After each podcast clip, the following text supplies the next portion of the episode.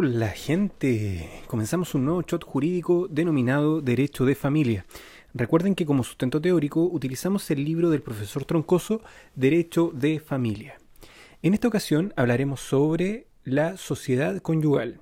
La sociedad conyugal se encuentra regulada en el libro cuarto del Código Civil. Como concepto, el profesor nos entrega el siguiente. Dice, es la sociedad de bienes que se forma entre los cónyuges por el hecho del matrimonio a falta de pacto en contrario. La sociedad conyugal, en ese sentido, se forma de pleno derecho, y podemos leer el artículo 1718, que dice lo siguiente.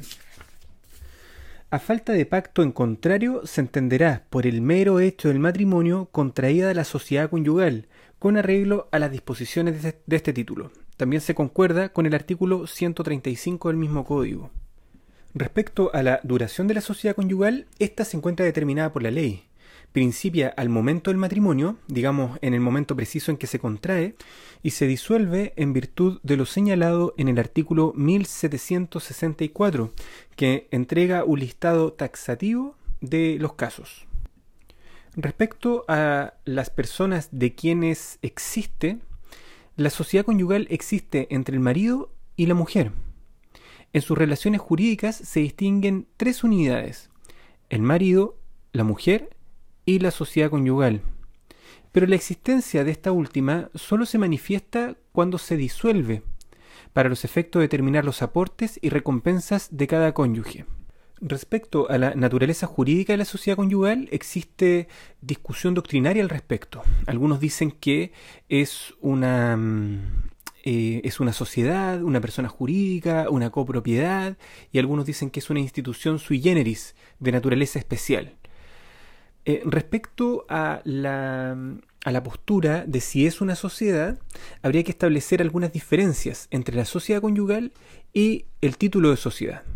En primer lugar, la sociedad es un contrato que nace de la voluntad de las partes. En cambio, la sociedad conyugal tiene su origen en la ley. Se forma por el hecho del matrimonio sin necesidad de estipulación.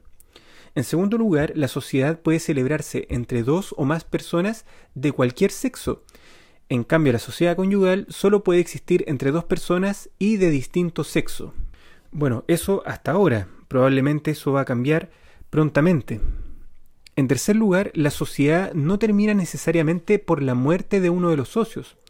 Puede continuar con sus herederos si así se ha estipulado. La sociedad conyugal, en cambio, termina forzosamente por la muerte de uno de los cónyuges.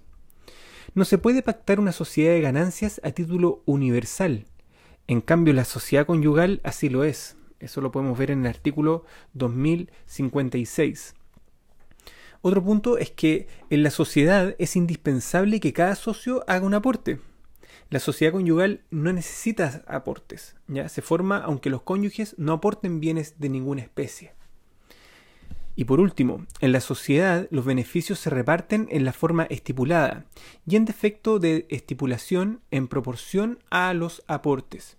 En la sociedad conyugal los gananciales se dividen por mitades, cualquiera que sea el monto de los aportes de cada cónyuge y aunque nada hayan aportado. En virtud de esta argumentación y, bueno, de otros argumentos que entrega el profesor después en relación a los otros puntos, es que el profesor acá concluye que la sociedad conyugal es una institución sui generis, de naturaleza especial, que presenta características propias y originales que la distinguen de toda otra. Y así también lo ha sostenido la Corte Suprema. Vamos a dejarlo hasta acá y nos vemos en un próximo show. Chao.